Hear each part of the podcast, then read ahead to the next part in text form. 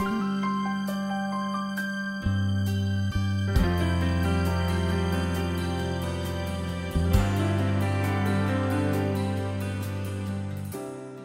なたを輝かせる心の目覚まし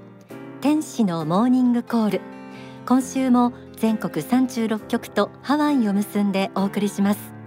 おはようございます。白倉律子です。先日ろうの方々耳の不自由な方々と過ごす機会いただきました。まあ、普段はこうやって声を使って伝えることを仕事にしている私ですがろうの方との対話は、率直に感想を伝えるとすっごく楽しかったんです。簡単な手話だけ教わったんですがジェスチャーとか口の動きを大きく使ってやり取りする時間もあってその時に感じたのは声とか手話とか普段使っている手段は互いに違ったとしても伝えようとするその瞬間の強い思いはダイレクトに感じることができるということでした。さて今日の天使のモーニングコールは人間関係を改善したいと思っている方にお届けします最後まで聞いていただければやっぱり人間の本質は魂心なんだな霊的な存在なんだなということを少しは感じていただけると思っていますエルカンターレ創造館からお届けする天使のモーニングコール。この番組は幸福の科学幸福の科学出版の提供でお送りします。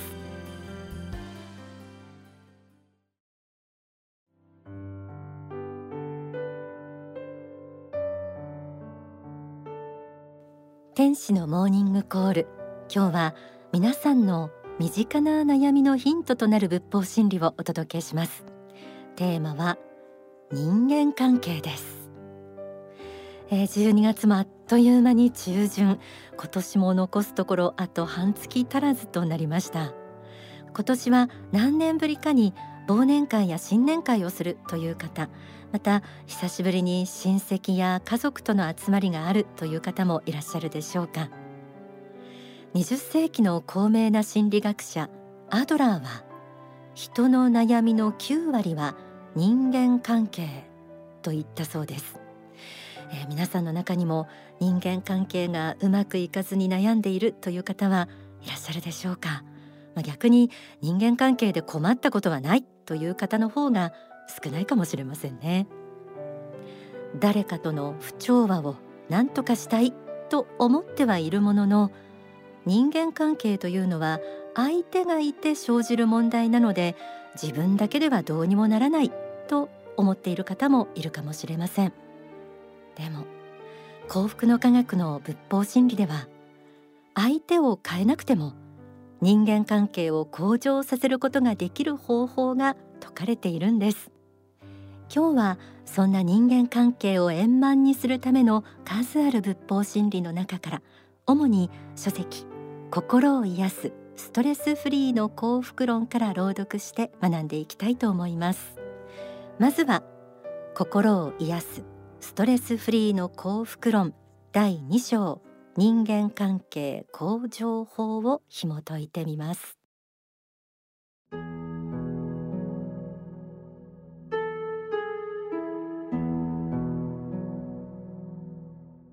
ものの見方の違いによって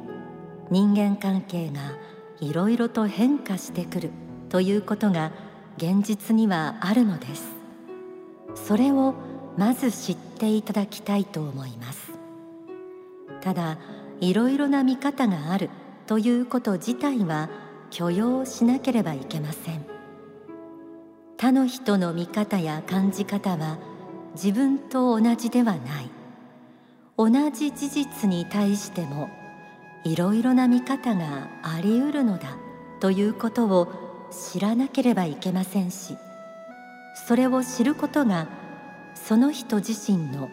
認識力の大きさあるいは人に対する寛容さや包容力につながっていくのです。ところが自分の見方が全てでありそれ以外の見方はないのだと思いすぎると人間関係を向上させていくのは極めて難しいと思います。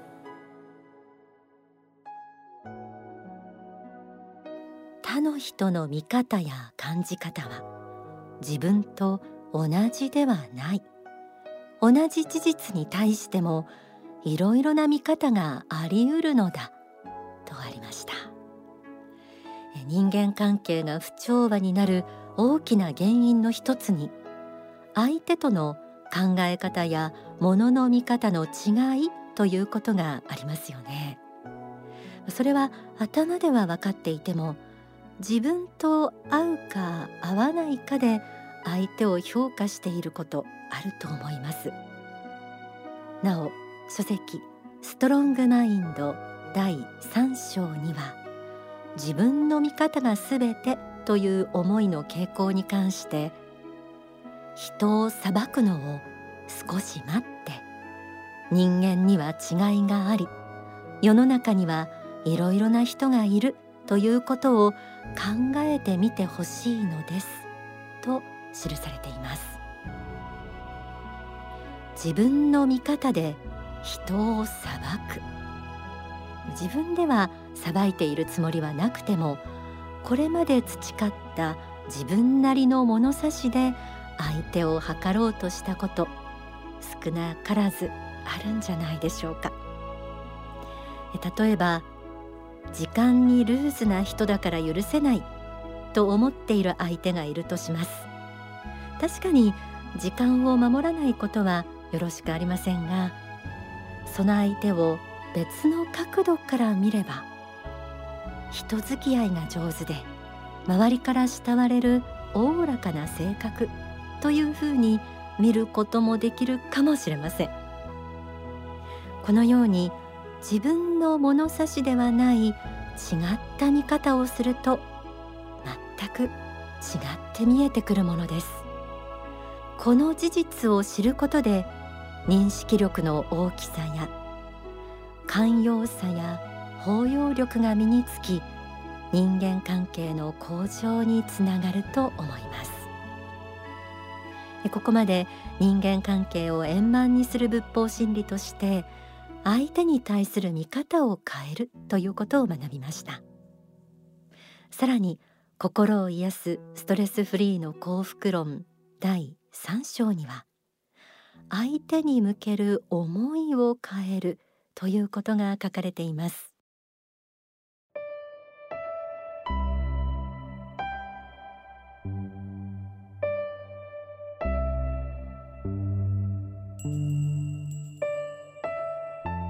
どうか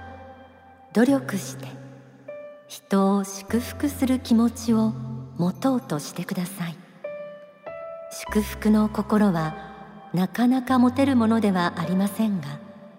時折努力して祝福することによって少なくとも人間関係で生まれた毒素を中和することはできます。一つの人間関係の中でいろいろな悪や不調和が出てきますが相手を祝福することにより最低でもそれを中和することは可能なので皆さんも実践してみると良いでしょう。口に出して祝福できないならば心の中で祝福しても良いと思います。あるいは自分一人だけの時に言葉に出して祝福しても良いでしょう。それによって自分自身がかなり良くなると思いますし相手に対しても祝福の念波が必ず通じていくと思われます。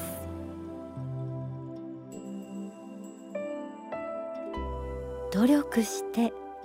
人を祝福する気持ちを持とうとしてくださいとありました。ここでは努力してと書かれています。こじれている間柄の相手に対して祝福するのは簡単なことではないですよね。でも努力してでも相手を祝福することができれば人間関係で生まれた毒素を中和することができるということでした。友人知人家族親戚職場学校近所付き合い。さまざまな人間関係がありますがうまくいかない相手に対して悪口を言うことは簡単です。相手に対する嫉妬や不平不満憎しみ怒りなどいろんな感情があると思います。でも人の悪口を言ってお互いに幸せになることはありません。仏法真理では人間は肉体ではなく魂が本来の姿である。思いには力があるという霊的人生観が説かれています。たとえ言葉に出して相手に直接伝えられなくてもその祝福の思いは相手に伝わるものです。これは本当にやってみると実感します。人って裁かれてることも感じれば評価されたり祝福や応援されたりしていることも感じ取るものなんですよね。不調和な人間関係の中で相手の心を変えることはできません。でも自分が考え方や相手に対する思いの持ち方を変えることで相手との関係が変わることはあります。ではここで大川隆法総裁の説法。真実の人生を生ききれをお聞きください。2008年に説かれた説法です。えー、皆さんはバラバラの個人として生きているつもりでいるかもしれませんし西洋的な価値観でいきますと個人主義で競争して勝者が競争して勝者した勝者になったものが偉いとあるものは蹴落としていく。敗残者になっていく。それで心が天国的にもなり地獄的にもなったり入れたりすることもあるけれども実際は生命の体重というのが一本あってそれがガーッと広がっていて地球圏それから地球圏を飛び越えて実は、生命が住んでいる他の星まで実はつながっている枝が伸びているんですけれどもそういう大きな一本の宇宙の大木があるんだということを知っていただいて全ての魂は実はつながっているんだ。だから競争者として今、えー、こういう競争社会において勝ち負けを競っているかもしれませんけれどもそういう人たちも実は全く自分の敵やライバルではないんだと。演唱の過程で何度も出会っている人たちであることが多いんだということですね。それ魂的に本当は一本の木につながっているんだと。いうことを知っていただきたいんです。だから私は皆さんに愛を説いているんです。愛し合いなさい。お互いに愛し合いなさいと言っているのはあなた方他人じゃないんです。みんな実はつながっているんです。どこかでどっかの時代にもともとのエネルギーは生命のエネルギー体としてはつながっているしいろんな時代で出会っている方がたくさんいるんです。今世のように新しい法が説かれる時にも大勢生まれ変わってるはずです。だからそういう意味で皆様方は深いつながりがあるんだということを知っていただきたい。だから愛し合いなさいと言っているんです。同じ枝の一本から分かれているものなんです。だからそれを憎んだり憎悪したりするということは、えー、罪なんですこれが罪です傷つけるから自分の本来つながっている生命の幹につながっているところのこの枝をどこかを憎んで切り落とそうとしたり、まあ、しているということですね。それが現実なんです。ですから愛の反対にあるものは、まあ、嫉妬であったり、えー、憎しみであったりえよく言われますけれども克服していただきたいんです。あなたが嫉妬している相手。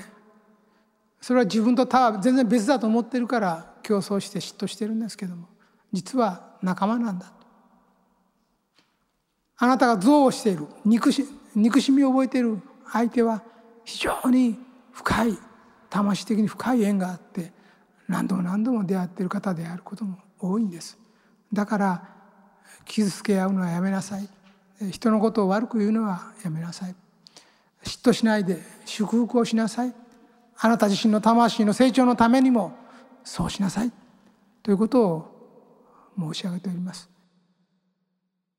お聞きいただいた説法は書籍勇気の法第5章に収められています。すべての人間の魂は生命の大樹につながっていて過去何度も生まれ変わるたびに違った形で出会っている人が今世も自分の周りにいる。もしかしたら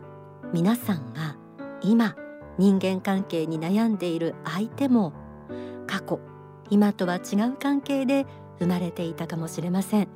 そして今回の人生ではさらに良い関係を築いて磨き合っていこうと思ってまた一緒に生まれてきたのかもしれません。愛を学ぶために。この霊的人生観を信じることができた時相手に対する見方が変わり不調和だった人間関係にも変化が起きてくると確信しています。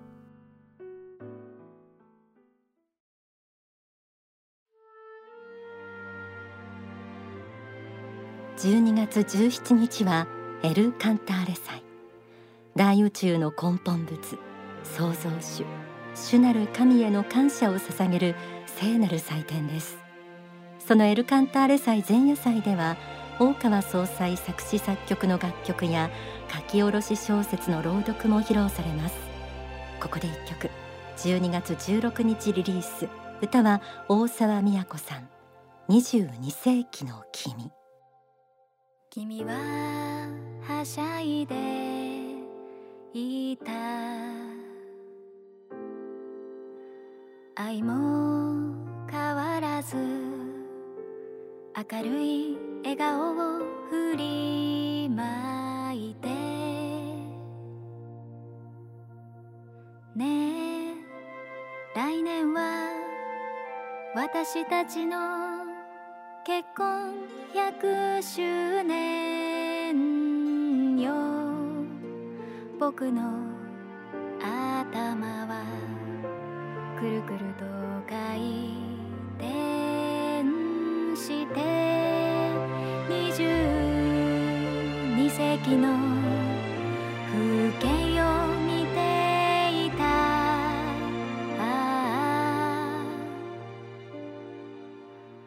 僕たちは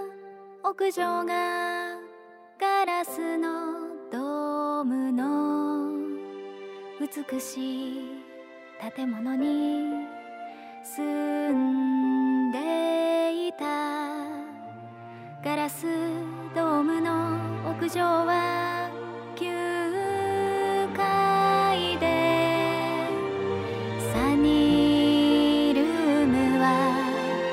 バラの花が咲き乱れて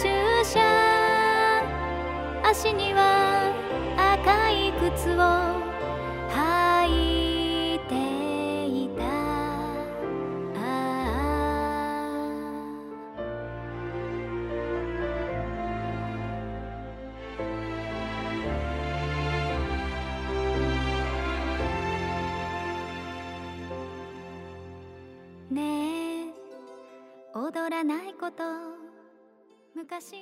一緒に踊っ